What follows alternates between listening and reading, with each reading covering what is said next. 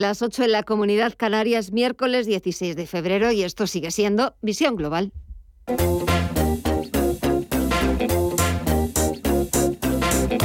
Esto es Visión Global con Gema González. Vuelve la incertidumbre a los mercados, vuelve la incertidumbre a los principales parques del mundo después de que la OTAN haya señalado que Rusia no está replegando hasta el momento sus tropas en la frontera de Ucrania. We do not see any sign of de-escalation on the ground. No y es el secretario general de la Alianza Atlántica, Jens Stoltenberg. Reconoce que hasta ahora no han visto ninguna desescalada sobre el terreno. Por el contrario, parece que lo que está haciendo Rusia es continuar con su despliegue militar.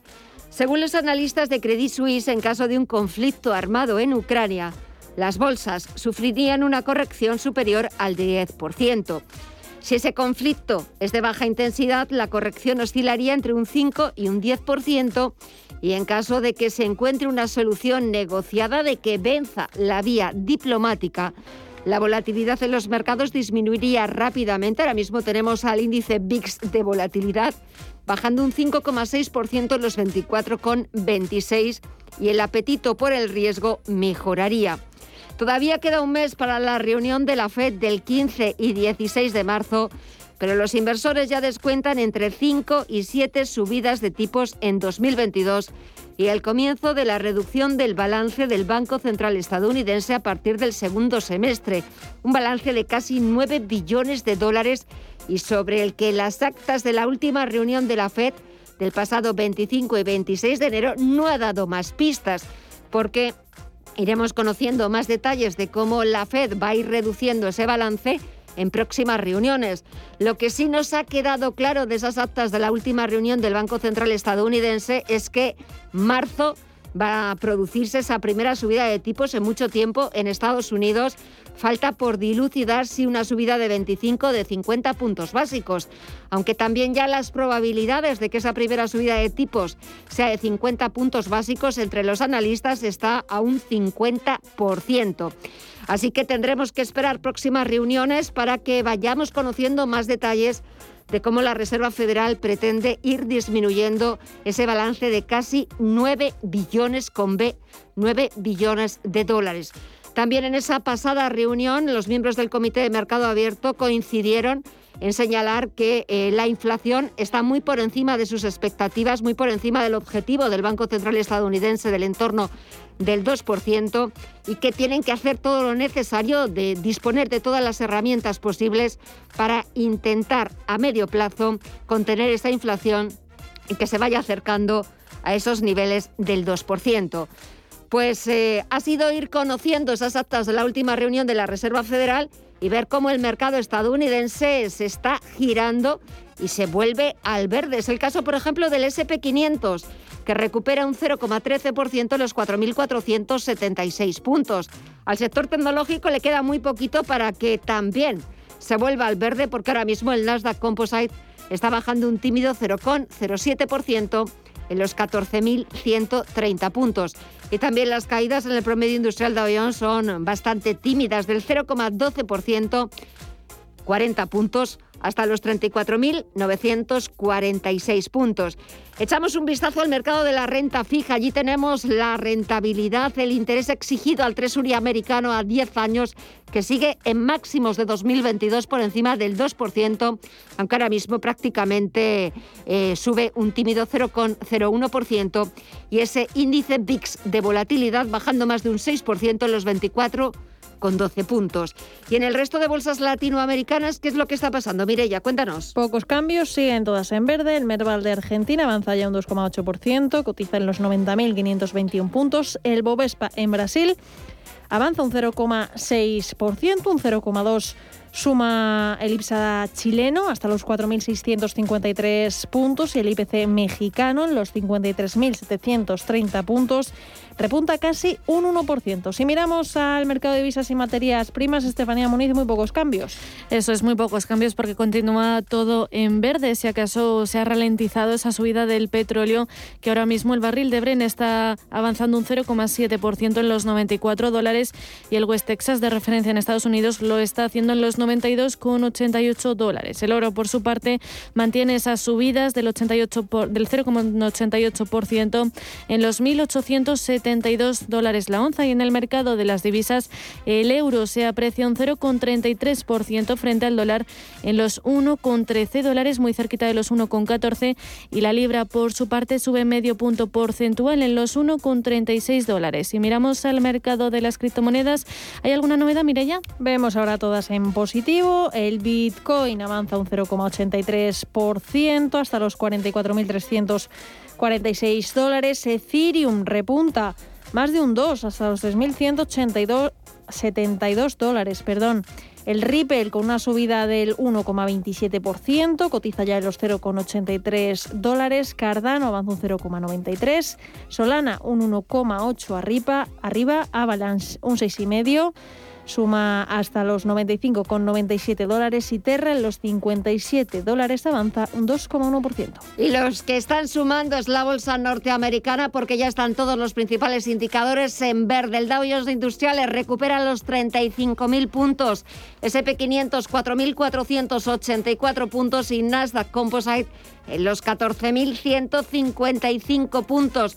Los inversores aplauden esas actas de la última reunión de la Reserva Federal convencidos de que va a haber una primera subida de tipos de interés en Estados Unidos en marzo. Al cierre del mercado, por cierto, conoceremos las cuentas de dos eh, empresas importantes en Estados Unidos, Nvidia y Cisco System, cuando también hoy los inversores han tenido en cuenta uno de los datos macro también más esperados de esta semana, que han sido las ventas minoristas, que han repuntado un 3,8% en enero. Así está el principal, la principal bolsa del mundo. Queda menos de una hora para que eche el cierre y ahora actualizamos toda la información. Titulares de las 9.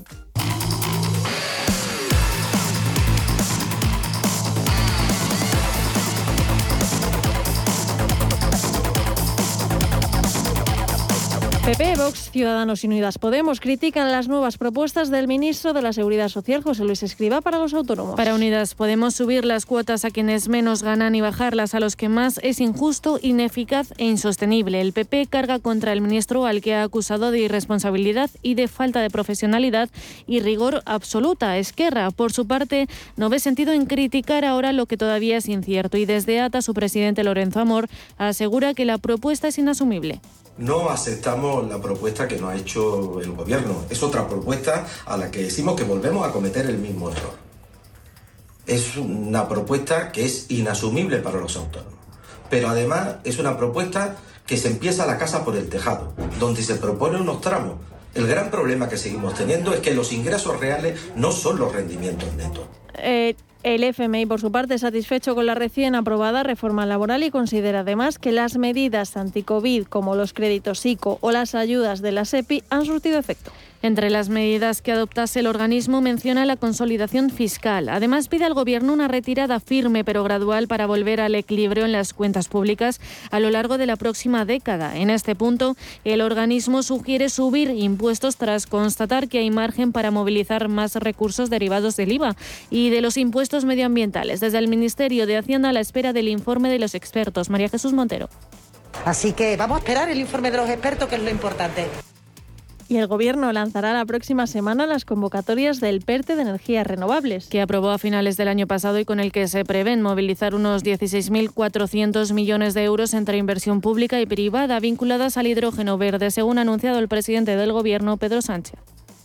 Estamos siendo protagonistas de una gran revolución energética, de una gran revolución industrial, que puede situar lejos y, antes al contrario de, hacer desaparecer, puede situar y puede reforzar el carácter industrial de Puerto Llano y de Castilla-La Mancha, querido presidente, querido alcalde, en toda esta nueva economía que está surgiendo. Declaraciones del presidente desde Puerto Llano, al que ha puesto como ejemplo de reindustrializar territorios, avanzar en la autonomía energética, crear empleo, apoyar a las empresas y luchar contra el cambio climático. Y primer cara a cara del presidente del gobierno, Pedro Sánchez, con el líder del PP, Pablo Tras las elecciones en Castilla y León.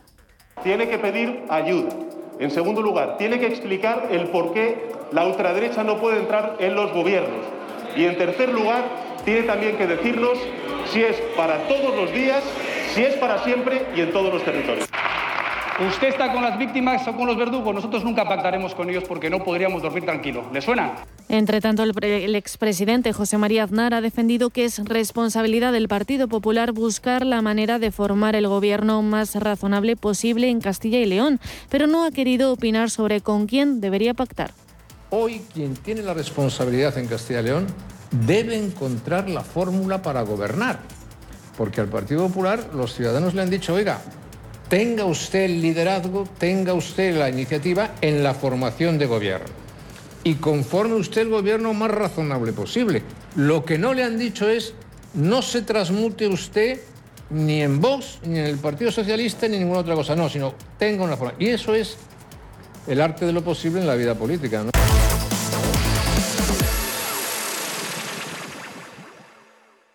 ¿Quieres productos financieros versátiles para realizar coberturas, diversificar el riesgo o simplemente invertir en la economía de Estados Unidos? Entra en ebroker.es y descubre los futuros y opciones de CME Group. eBroker, el broker español especialista en derivados. Producto financiero que no es sencillo y puede ser difícil de comprender. ¿Tu hipoteca está contaminada por el IRPH? Recuperar tu dinero puede parecer complejo. Nosotros en Durán y Durán Abogados sabemos que es posible. Los resultados, un 99,9% de éxito, nos avalan. Contacta con Durán y Durán Abogados.com. El IRPH para nosotros es cosa del pasado. Tenlo presente. Durán y Durán Abogados.com. Mantén sana tu hipoteca.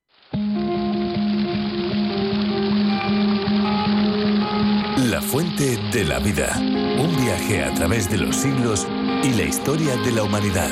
La Fuente de la Vida. De lunes a viernes, de 12 a 12 y media de la noche, aquí, en Radio Intereconomía.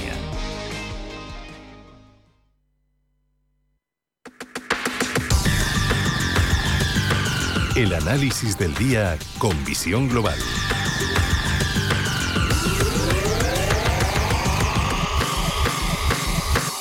Y saludamos a José Ignacio Gutiérrez Lasso, presidente de MG Valores. Muy buenas noches.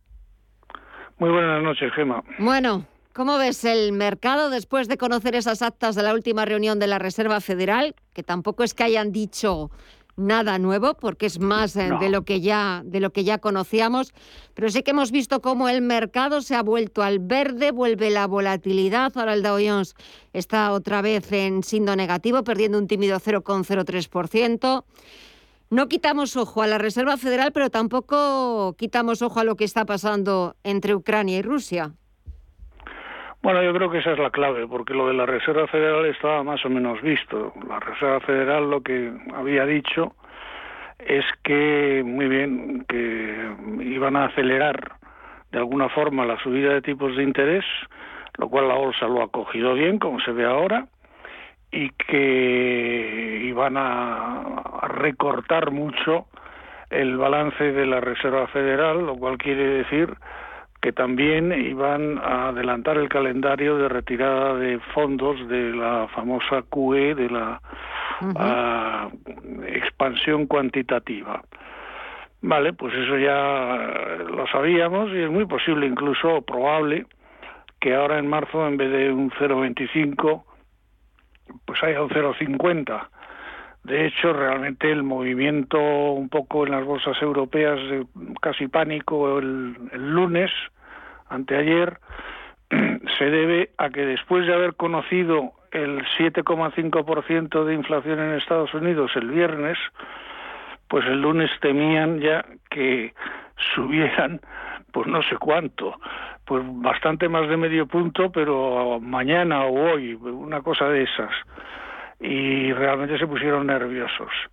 Pero bueno, ese juego de los tipos de interés o esas noticias sobre tipos de interés yo creo que están más o menos vistas, sabemos cuál es la dirección, que es subida de tipos, eh, sabemos muy bien que los bancos centrales, incluida, eh, vamos, incluido el, el Banco Central Europeo, lo que sí van a hacer es disminuir el tamaño de, del balance, cada uno con un calendario y- distinto, evidentemente, porque la situación en Europa no es la misma que en Estados Unidos, pero lo importante y los mercados a lo que se están moviendo es como espejo de la situación en, eh, en Ucrania y, en, Rusia.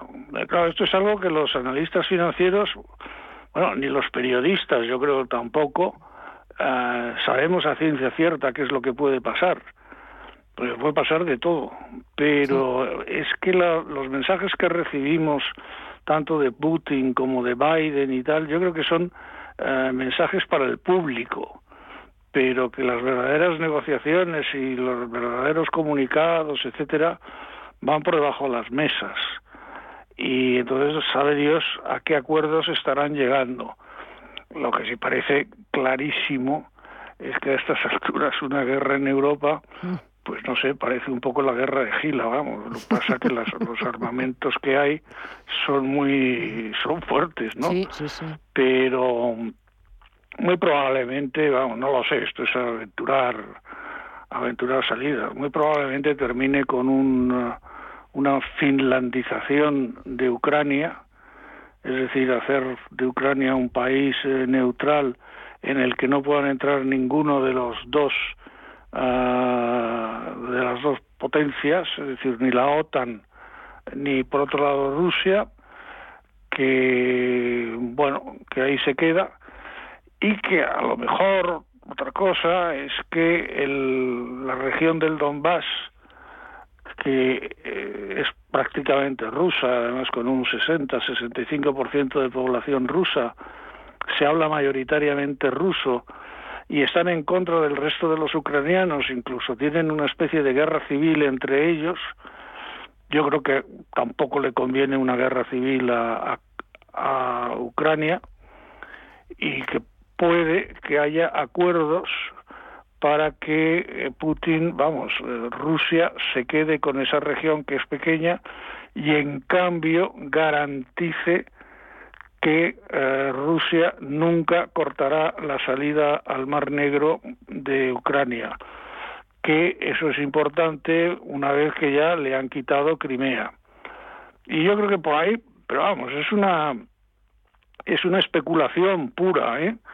Pero por ahí pueden andar un poco los tiros. Y claro, nosotros lo que estamos recibiendo son mensajes muy distintos en, muchos casos, eh, incluso pues eh, no es una crítica, pero vamos, los medios de comunicación, pues los titulares, los titulares pues siempre son con letra muy gorda, ¿no? Y, y entonces al pobre lector pues le asustan, ¿no? Porque hay hay varias cosas como de repente, pues inminente ataque y el otro que contesta que sí, que puede ser mañana o pasado. pero, no solo los medios de comunicación, porque el propio presidente ucraniano lanzó un vídeo que después eh, lo retiró porque pues eh, eh, en su vis cómica poniendo fecha, que era precisamente este miércoles, a esa invasión Rusia. O sea que... Sí, sí, pues por eso, por eso. te, por eso te digo, vamos a ver, el, el Zelensky este dice eso, Biden no solo lo repite, sino que además lo agranda tal y cual, y además amenaza con que la guerra puede ser tal. Eh, Putin dice que entonces no habrá vencedores ni vencidos, con lo cual es una alusión velada al, al armamento nuclear.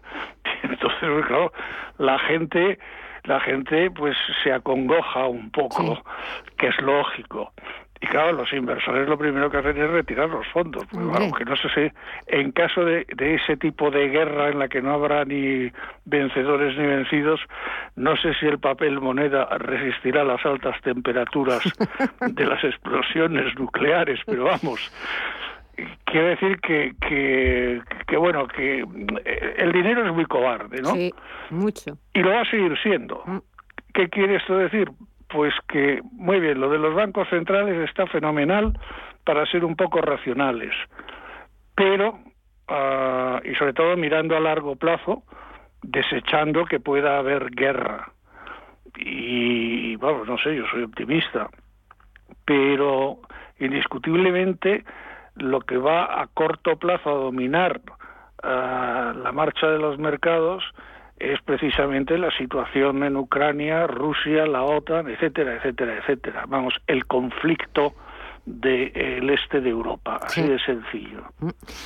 y eso pues pues pues pues es imprevisible porque yo no sé lo que va a contar Biden mañana ni Putin eh, es que eh, cualquier cualquier opción cualquier escenario está abierto porque es verdad que, todo puede pasar desde que pues estalle un conflicto armado de consecuencias imprevisibles a que todo quede pues bueno en, en un juego diplomático. Venza la diplomacia venza el diálogo y aquí paz y después gloria.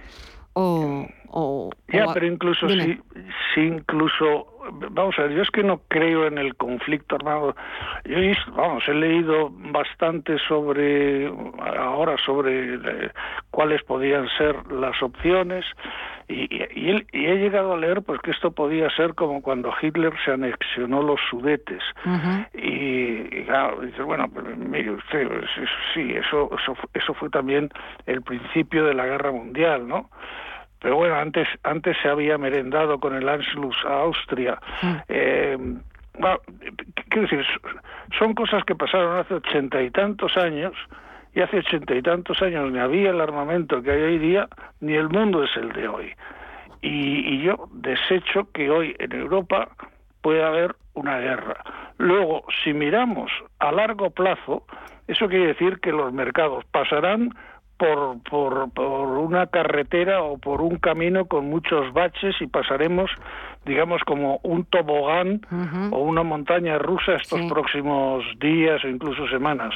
Pero si miramos a largo plazo, como no creo que pase nada, lo que importa realmente es el medio y largo plazo. Y ahí sí entran los bancos centrales y, otros, y los resultados de las empresas, como es lógico. Sí, sí. Así que vamos a ver si el mundo se queda como está, a ver si para la próxima semana... Más o menos. Más o menos, exacto. Si puede mejorar, pues que mejore. Oye, tampoco vamos a, a ponernos exquisitos. No, eso, eso lo veo, bueno, siempre, que si nos quejamos mucho, pero siempre mejora a la larga. Pues esperemos que haya esa mejora. José Ignacio Gutiérrez Lasso, presidente de MG Valores, muchísimas gracias por el análisis. Que descanses, que pases una buena semana y hasta el próximo lunes. Un fuerte abrazo. Igualmente, igualmente, Gema. Hasta pronto. Hasta pronto.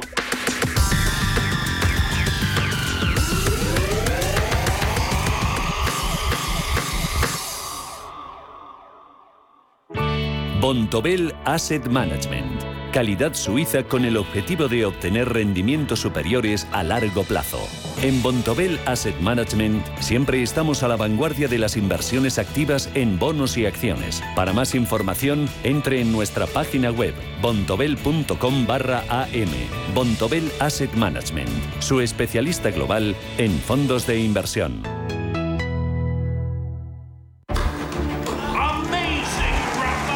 En Santander Private Banking sabemos que ser un número uno conlleva la responsabilidad de conseguir unos resultados únicos.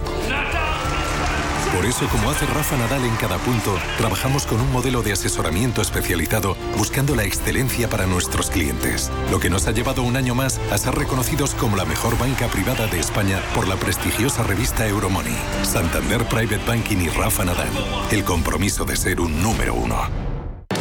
Hola, soy Susana Criado. Capital Intereconomía.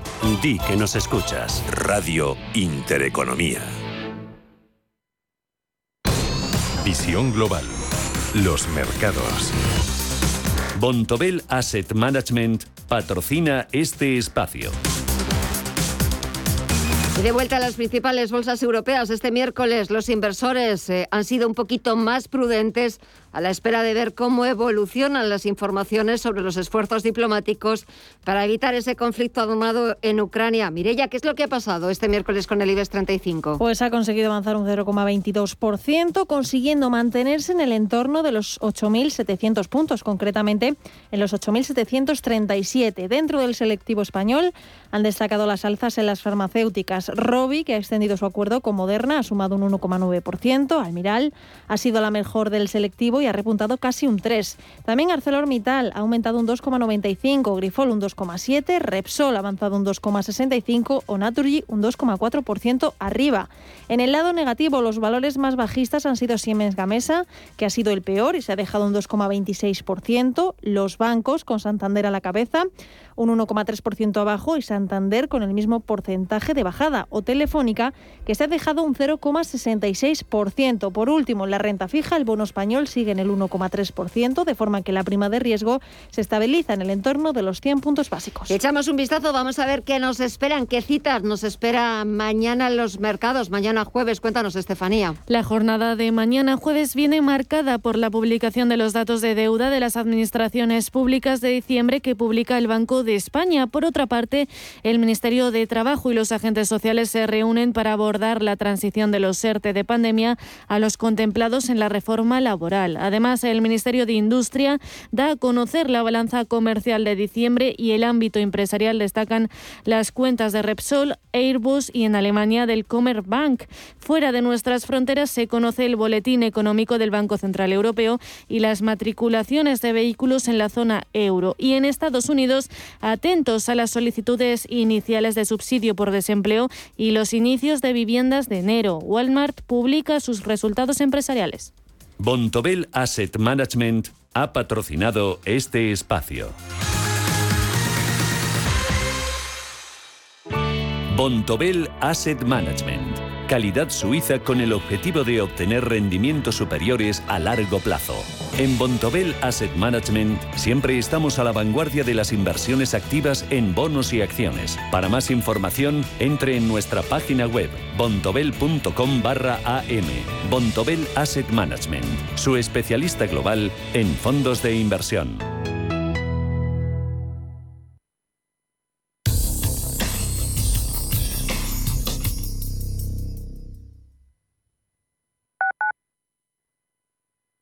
Radio Intereconomía. Eres lo que escuchas.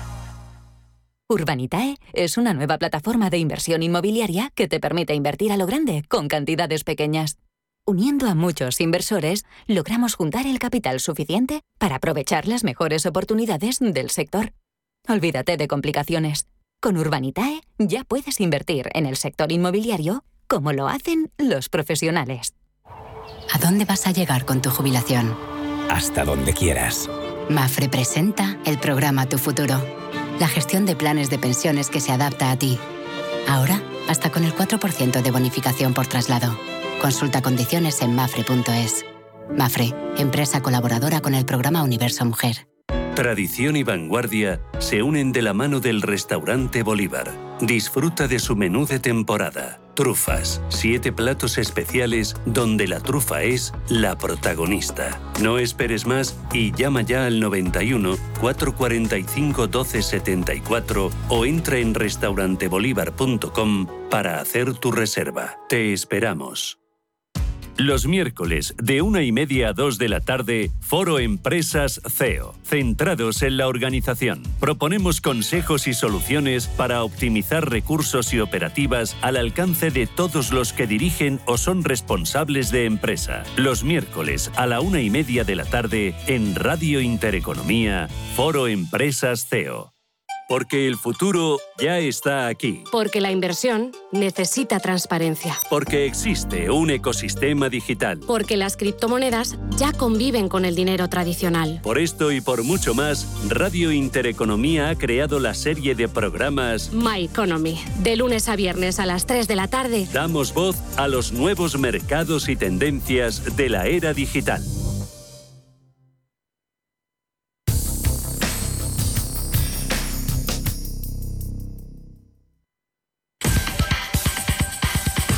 En Visión Global, las noticias empresariales.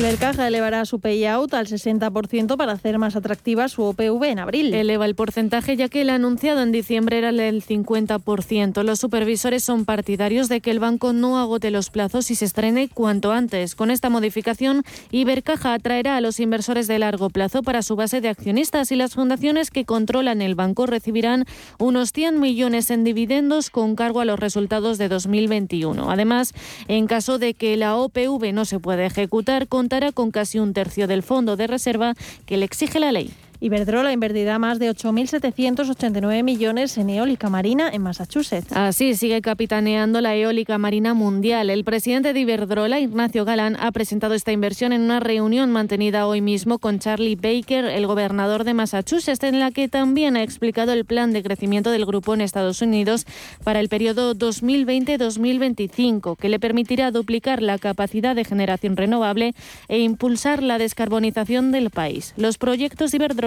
permitirán cubrir con energía limpia el 35% de la demanda eléctrica del Estado, a la vez que contribuyen a la crear alrededor de 4.000 puestos de trabajo durante su construcción en los próximos años. Y Google anuncia cambios en las políticas de privacidad de las aplicaciones de Android.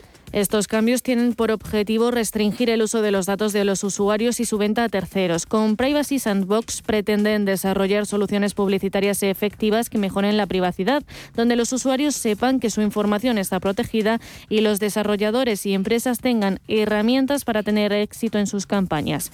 Este movimiento va en línea con lo realizado por Apple, que hace un año ya cambió las políticas publicitarias de varias empresas como Meta.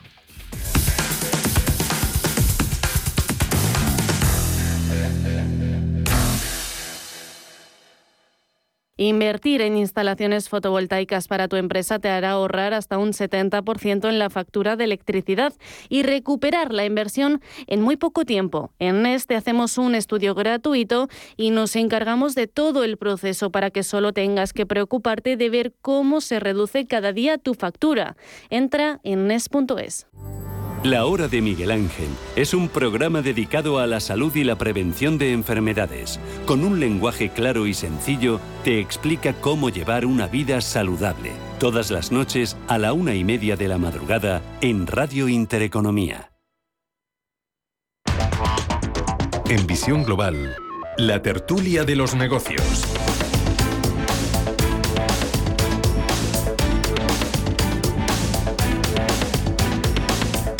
Y empezamos ya nuestro tiempo de tertulia. Empiezo saludando a Pedro Fernández, empresario y abogado. Pedro, muy buenas noches. Gema, buenas noches, ¿qué tal? Bien, ¿qué tal la semana? ¿Cómo la llevas? Bien, semana guerrera, muy bien.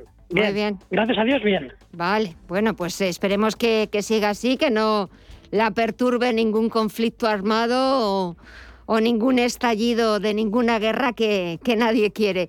Ricardo Gómez, consultor y experto en reputación, muy buenas noches a ti también.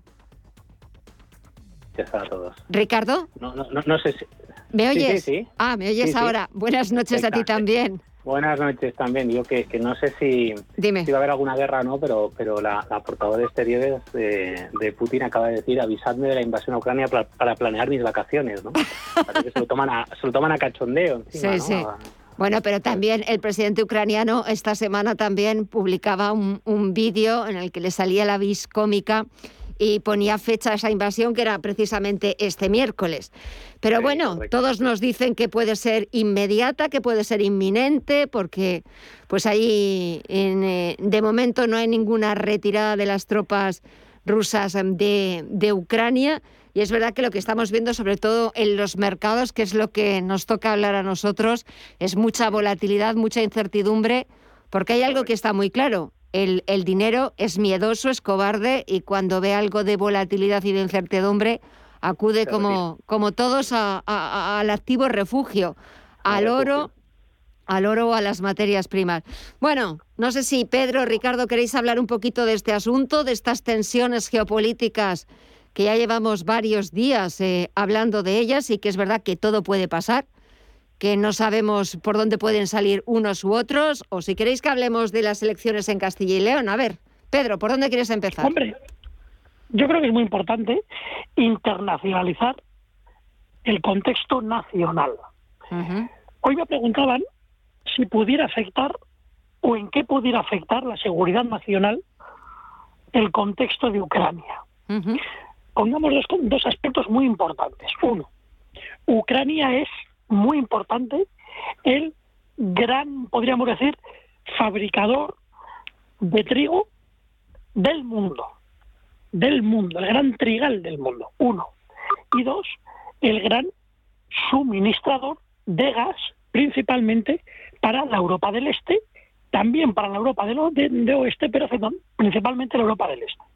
Por lo tanto, hablamos de dos materias primas esenciales como son trigo y gas. Y el gas, ojo, no solo para calentarse, también para producir luz. En el caso de España es verdad que no solo viene de allí, también en gran medida de Argelia, y ahora, tachan, tachan, a raíz de la actual situación en Ucrania, ya la mitad del gas que está comprando España ya se lo compra Estados Unidos. Bueno, dato importante.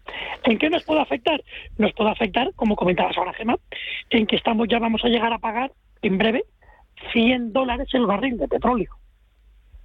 La pregunta es, ¿llegará verano y veremos a pagar casi a 2 euros el litro de gasolina? Pues es viable. Y llegará un momento en que veremos el costo de la barra de pan a un euro veinte, lo que lo vale más o menos a 0,70? Pues es probable. ¿Y también afectará a la subida del precio de la carne? Pues también es probable. ¿Por qué? Porque gran parte del ganado español que se alimenta con pienso, se alimenta con pienso de trigo ucraniano. Porque fabrican mucho y a muy buen precio. ¿Puede afectar eso a la seguridad nacional y por extensión al PIB español? No es que pueda afectar, está afectando ya de hecho. Y aún no ha empezado el asunto. Mm, a ver, Ricardo. A mí me preocupa lo que estaba comentando a Pedro Gema, me preocupa sobre todo la parte que tiene que ver con, con la inflación. De todas formas, cuidado, porque la inflación subyacente, eh, lo conocíamos en el día de ayer, eh, se, ha multiplicado por cuatro, ¿no? Y por tanto, eh, todo lo que tiene que ver con el aumento de la inflación en los últimos meses, ¿no? recordemos que la vicepresidenta Nadia Calviño llegó a decir en el mes de septiembre, Gema, que la inflación a corto plazo no le preocupaba porque no era exorbitante. Entonces, sí, sí. Pues habría que recordárselo ahora. Menos de seis meses. ¿eh? habría que recordárselo ahora. Correcto. Y, le digo, dijo eso cuando ya en verano del año pasado, es decir, justo después de verano, pues eh, ya se sabía que la Reserva Federal tenía intención de poder subir, eh, aunque fuese levemente tipos, precisamente para contener la inflación en Estados Unidos, que ya estaba eh, bastante por encima del 4, creo que estaba en el 5,5% o 6% en el verano del año pasado. ¿no? Pero yo creo que es preocupante porque puede contribuir, obviamente, a seguir incrementando los precios de energía que decía Pedro, indirectamente a partir de ahí el precio de muchos eh, bienes de consumo, muchas materias primas y después finalmente los bienes manufacturados, los productos que compramos, por decirlo de manera simple, y a partir de ahí, bueno, la suma de esa inflación subyacente, la suma de la inflación fundamentalmente hasta ahora ha tenido un peso sobre todo desde el punto de vista de, la energía, ¿no? del coste de la energía, eh, puede ser bastante preocupante, ¿no? los efectos económicos de eso pueden ser preocupantes. Si es verdad que decías antes que la, que la guerra, que, bueno, pues, que no, parecía que hoy no se había producido, ¿no? Eso seguro, vamos, a unas horas, una hora o dos horas en Ucrania para que pasemos de día, pero sí se ha producido ciberataques y no vemos que la guerra eh, moderna y, está, y Rusia especialmente en los últimos años donde ha sido eh, muy hábil, por decirlo de esa forma, ha sido muy eh, exitosa, ha sido en hacer una guerra soterrada, que es la guerra del siglo XXI, que es precisamente una guerra de ciberataque. Por tanto, ojo, porque ha retirado, o dice que está retirando, hay que comprobarlo, tropas en la frontera de Ucrania, también de Bielorrusia, pero los ciberataques que, que recibió ayer el Ministerio de Defensa y varios bancos estatales ucranianos han sido los más importantes en los últimos años, ya han recibido varios, por parte de teóricamente eh, Rusia, ¿no? De alguna manera u otra, de los servicios de inteligencia rusos. ¿no? Por tanto, yo creo que ese tema va a seguir dando que hablar, va a seguir eh, añadiendo volatilidad a los mercados, Gemma, y yo no creo que sea una especie de serpiente, en este caso sería, como decimos en el mundo de la comunicación, ¿no? serpiente de verano los, los medios, antiguamente se decía que pues una serpiente de invierno, sino que creo que se va a alargar, ¿no? Y yo creo que además a Putin le interesa especialmente porque eh, teniendo unas armas, por decirlo así, desde el punto de vista económico, una economía similar a Italia, bastante reducidas, en cambio está consiguiendo en los últimos años una presencia importante en la escena internacional que no se corresponde del todo con su verdadero peso ¿Y qué es lo que va a condicionar, y ya si os parece volvemos a la actualidad política nacional, ese futuro gobierno de Castilla y León? A ver, Pedro. Bueno, yo creo que en el fondo están jugando Génova y Ferraza, poli bueno y poli malo. Eso les mola. En el fondo Génova sabe perfectamente que o forma algo con bambú, es decir, con verdes, es decir, con Vox, o directamente no va a poder defender frente a su gente el conformar un partido mm, con Ferraz de compañero de viaje. Es materialmente imposible que lo pueda defender. Entonces hay que partir de una base. Génova quiere hacer una jugada. Adelanto las elecciones y gano más votos. En el fondo, pocos más votos ha ganado y ha ganado, si no recuerdo mal, dos o tres diputados más respecto a las anteriores. ¿La jugada quién ha beneficiado? Indirectamente ha beneficiado enormemente a Vox, ¿verdad? Que de un diputado ha pasado a 13. Y sin embargo también ha perjudicado, no tanto como se esperaba, pero ha perjudicado por supuesto también a Ferraz, tanto en cuanto, si no recuerdo mal, creo que ha perdido siete diputados. Por lo tanto, gran beneficiado en este sentido, Vox por un lado y por supuesto Soria ya, y yo sí querría poner en valor el aumento del regionalismo en España. Eso sí es un dato, porque es la primera vez que en una región fuera de Cataluña y en unas autonómicas vence el regionalismo por encima del bipartidismo. En una provincia como Soria, que de por sí es una población, pues no digo desértica, pero sí que tiene una ratio de prácticamente un habitante por cada 10 kilómetros cuadrados que es muy poco para lo que considera en este caso UNESCO una zona desértica. Bueno, y en ese contexto, de cuatro diputados, quiero recordar que de parte, de parte Soria, o cinco, creo que Soria ha tenido tres, y luego uno Génova y otro. Bueno, ¿qué quiere decir con esto? Pues que mucha gente se empieza a plantear que el bipartidismo, tal como nos lo venían dando, no es la solución. No es la solución. Y Génova y Ferraz siguen pensando que entre ellos se van a seguir repartiendo la tarta y no se dan cuenta que ya las cuentas no les van a salir. Y aún así, como digo, poli bueno, poli malo, sabiendo Génova que la única salida más defendible para su gente es intentar ir de la mano, sin apretar mucho de la mano, pero sí de la mano de Vox. Ricardo. Oye, yo solo una puntualización de lo que decía Pedro. Eh, eh, en las elecciones generales de noviembre del 19, Teruel existe, ganó las elecciones. ¿eh? como dices tú, a, a, Ferraz, en este caso, que quedaron segundos los socialistas, y Génova, que sería el PP, quedó tercero, pero ya ganó en las elecciones al Congreso, ojo, ¿eh? más importantes desde el punto de vista del, del pues, se llama, regionalismo, la España vaciada, diferentes candidaturas que están creciendo ¿no? con respecto al tema de la, de la, del abandono ¿no? del mundo rural en España en las últimas décadas, ya ganó esas elecciones 27% de los votos, 25,6 el PSOE, 23,7 el PP. O sea que, que, que ahí ese precedente es muy importante y, por cierto, esos tres procuradores que dice Pedro Gemma casi seguro significan desde el punto de vista electoral que en las próximas generales habrá un diputado de Soria en el Congreso, ¿no? Eso mm, muy muy muy probablemente eh, tenía que pasar algo catastrófico, ¿no? Para que no se mantuviese el patrón que se ha visto ahora, ¿no? Incluso reduciendo su, su presencia o su porcentaje de voto en unas federales, eh, quedando incluso segundos o primeros, tendrían ese diputado. Por lo tanto, eso es un dato muy importante. Y luego, desde el punto de vista de la praxis, ¿no? de a dónde nos lleva esto en la conformación del gobierno de Castilla y León y en lo que afecta ¿no? al, panorama nacional y a las bueno, pues a las batallas como esta mañana ¿no? de la sesión de control del Congreso entre, entre el PP o el PSOE y el PP, eh, yo, yo tengo dudas. ¿no? Yo creo que eh, me parece a mí que, la situación eh, para el Partido Popular no es buena porque Casado, o de alguna forma el liderazgo de Casado, el no liderazgo de Casado, se ha vuelto de nuevo a poner en cierta cuestión, o bastante cuestión.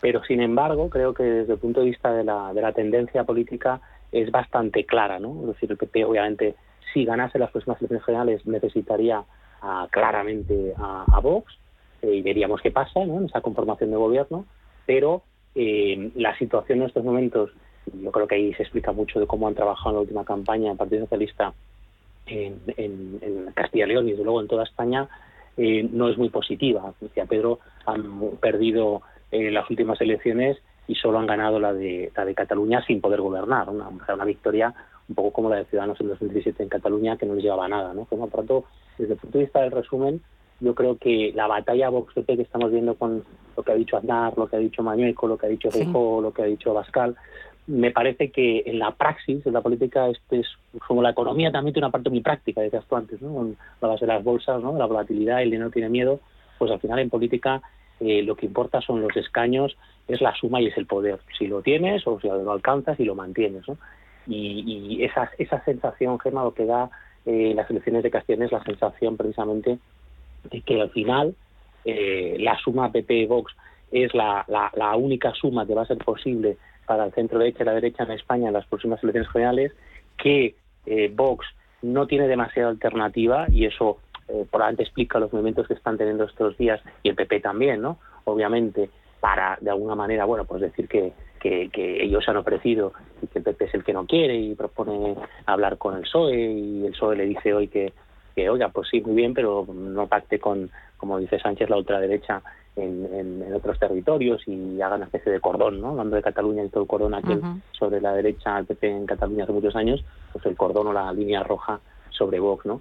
Yo creo que el PP tiene claro que eh, mientras Vox no tenga otra alternativa y no la va a tener, a diferencia de Ciudadanos, que pactar con el PP o hacer que el PP, eh, si gana las elecciones en diferentes territorios, eh, sea el que gobierne en esa comunidad o en el gobierno de España, la carta ganadora de fondo la tiene el Partido Popular. Insisto, es pírrica, supongo como la victoria ayer de, del PSG, pero al final ganó, ¿no? Pues esto es lo mismo, al final está muy justito, pero mientras siga por delante el Partido Popular, tiene la carta ganadora. Yo creo que el margen de Vox ahí, más allá del, teatrillo de los políticos de todos los partidos, de Vox, es un teatrillo que se acabará decidiendo y viendo en, al final la, digamos, la, la, espada contra la pared contra la que le lleva el PP, que es usted no puede votar otra cosa no puede a sus electores decirles que deja que gobierne el PSOE con, con Podemos o con la España vaciada en Castilla y León o en España.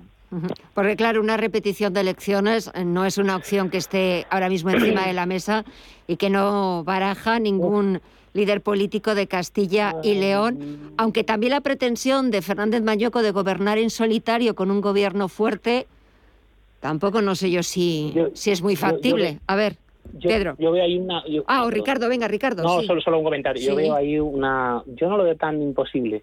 Vamos a ver que a Mañueco eh, lo que hizo Rajoy de aquel tancredismo que se le criticó tanto en 2016, justo hace ahora seis años, en última instancia mm, no tengo muy claro que, que no lo hiciese. ¿eh? No, no, no, su tendencia es conservadora, es una persona que no le gusta el riesgo, precisamente, pero yo no estaría tan convencido de que llegado un momento en que todo se le complicase, y se le está complicando porque no le deja Génova decir lo que quiere, porque Feijóo le apoya por un lado, pero él sabe que tiene que hacer lo que le diga en el fondo eh, Casado y, García Gea.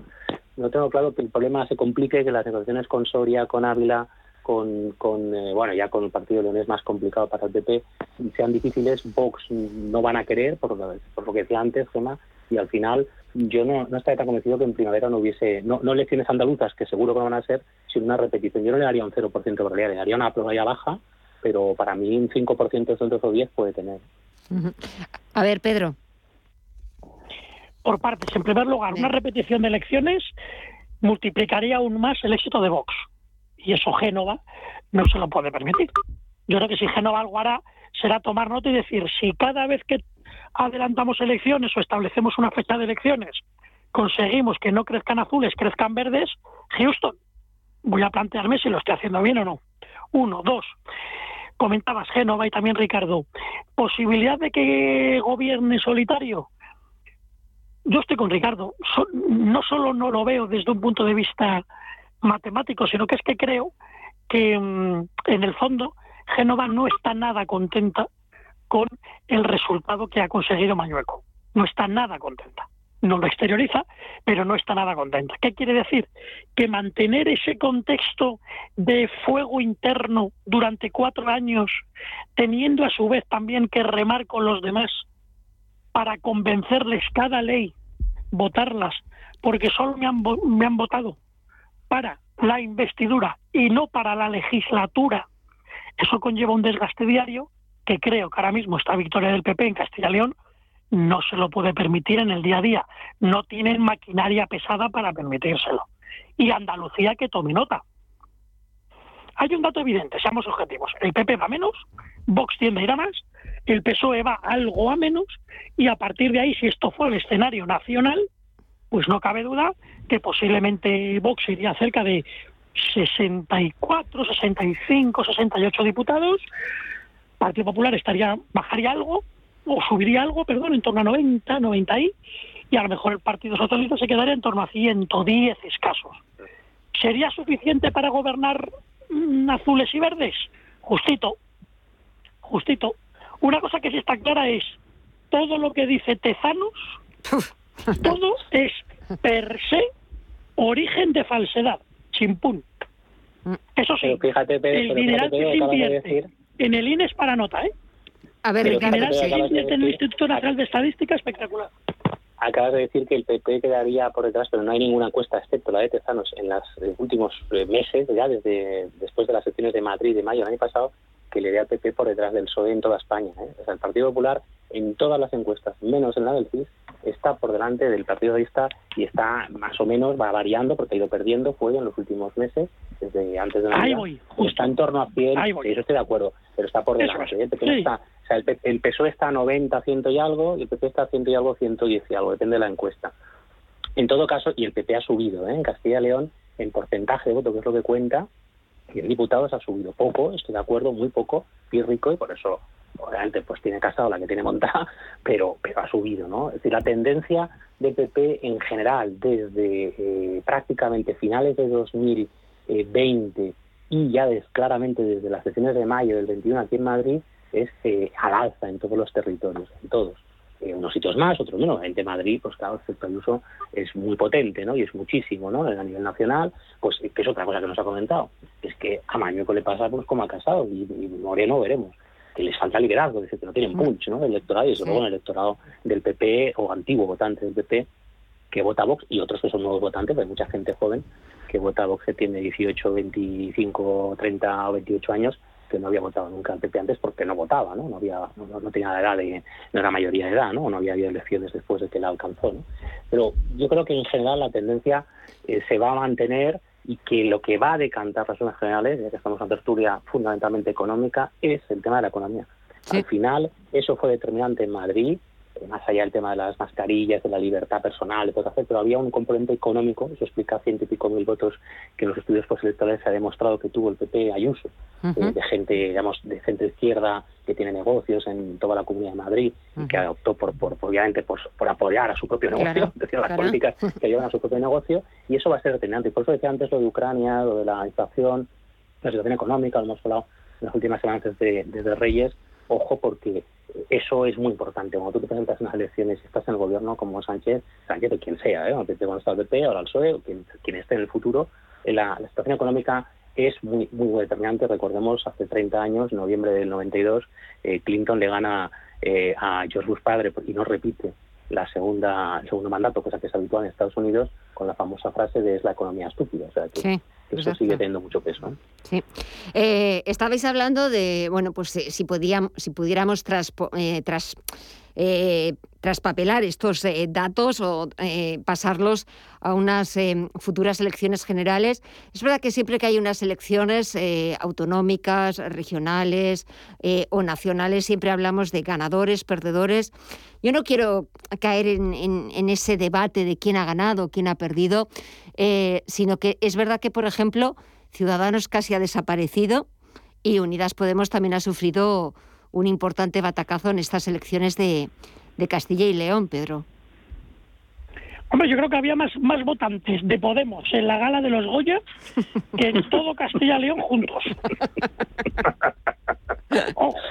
Más en la gala de los Goya que en todo Castilla y León. Ya con eso he dicho todo. Sí, sí. Podemos ya es residual completamente. A todos los efectos es completamente residual en ambas Castillas. Quizá en la costa tenga algún tirón, en las zonas mineras, pienso en León, pienso en Asturias, por ejemplo, puede tener algún tirón. Pero en las Castillas ahora mismo había más votantes de Podemos en la gala de los Goya que en todo Castilla y León. Y Ciudadanos, pues bueno, Ciudadanos ya pues está en el en la prórroga, es evidente, y la gente ya intentando buscarse la vida pues en el PP o en la empresa privada o en la empresa público-privada. Eso es una, una realidad. Crece el regionalismo, por un lado, y por otro lado, sí es verdad que creo que en las próximas elecciones va a ser muy importante el voto del primer votante. Ese que ahora tiene 17 y que sus primeras, su primera vez va a ser en un año o en dos, ahí hay un sesgo en torno a millón, millón y medio de nuevos posibles votantes para las nuevas generales y ese sí va a ser ahí un caladero importante. Son chavales que ya mm, no nacen con un sesgo referente a una sigla determinada, sino más bien a aquel que me hace la vida más fácil o aquel que me da 300 euros para irme de botellón, ¿o no? Bien. Entonces, bueno, creo que va a ser importante Pero vamos, ya te digo, Podemos, como digo, más en los Goya que en todo Castilla y León. A ver, Ricardo. Bueno, yo, yo creo que hay que diferenciar eh, Podemos de, Yolanda Díaz. Vamos a ver qué se lleva Yolanda Díaz. Eh, lo que estamos asistiendo es a la muerte de, de la herencia de Podemos de Pablo Iglesias, gestionado por o dirigido por Yone Belarre, por su pareja eh, de Montero, la visita. Entonces, las dos son ministras, pero yo creo que, que, vamos a ver qué capacidad de transversalidad tendría una candidata, que es lo que se está discutiendo, debatiendo, yendo en encuestas los últimos meses, de lo que está ella buscando, ya antes, lo hablamos la semana pasada, creo, anterior, de Yolanda Díaz, porque ahí hay un voto que se ha movido mucho del centro izquierda. En el caso de, de Soria, que antes del principio de la, de la tertulia, es, es brutal. El dato de, de, Soria es que gran parte del voto, no todo, ¿eh? una parte importante del voto que ha tenido Soria ya, especialmente en Soria Capital, que es una ciudad, recordemos, gobernada hace muchos años por un buen alcalde, además, o muy bien valorado, eh, socialista, es de voto de centro izquierda, de izquierda socialista. Por tanto, eh, y eso es importante que bascula ¿no? en candidaturas más transversales como puede ser Rayanda Díaz, que se mueve ahí entre el comunismo antiguo y el socialismo, laborismo, socialdemocracia, no se sabe muy bien, depende del tema y del día, ¿no? Pero eso yo creo que eh, yo no lo daría tan por muerto como Pedro, pienso que ahí hay un, espacio que ya va a buscar y vamos a ver qué recorrido tiene.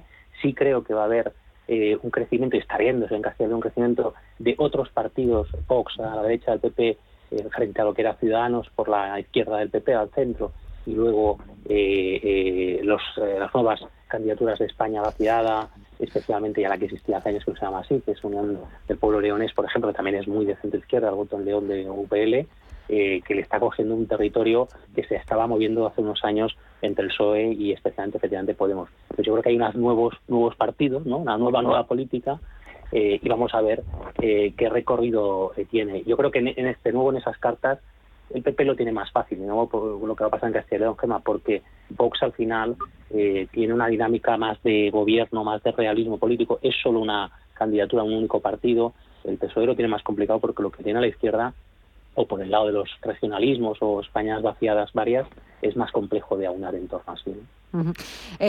no sé si queréis a mí la verdad es que me ha, me ha producido mucha tristeza lo del pesquero gallego en aguas de, de Terranova, que son unas aguas absolutamente terribles, son las de más de 5 metros, y verdaderamente una auténtica tragedia, Pedro. Yo creo que ahora lo importante es dejar trabajar a los que sí son expertos y no empezar a generar relatos sobre supuestos datos. Hay unos datos que son evidentes, que lo recordar ahora mismo nueve víctimas, doce desaparecidos y gracias a Dios tres supervivientes. ¿Qué ha podido pasar?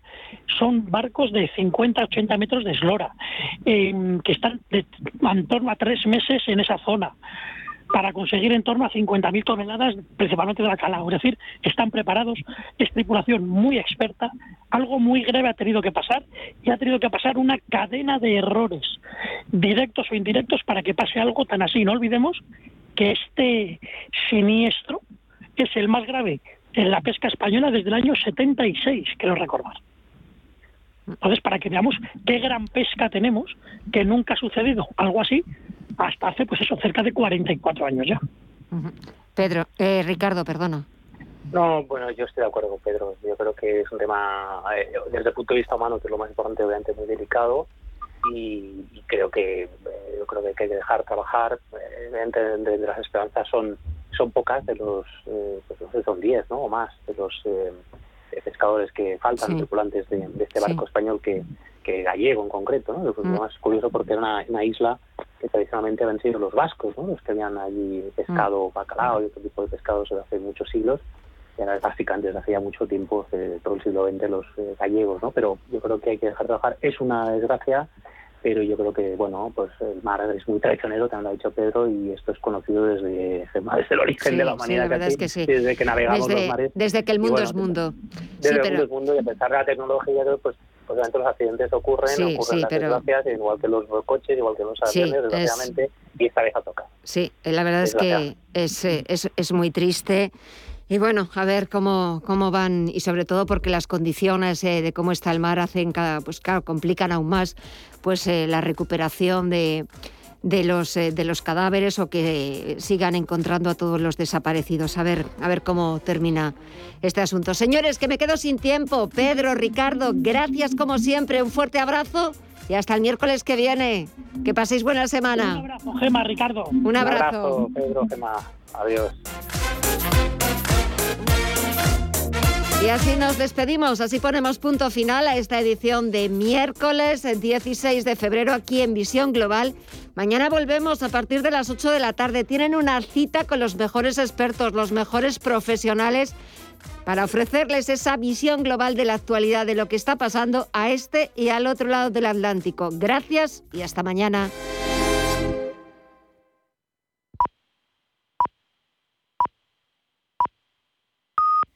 Son las 10 de la noche.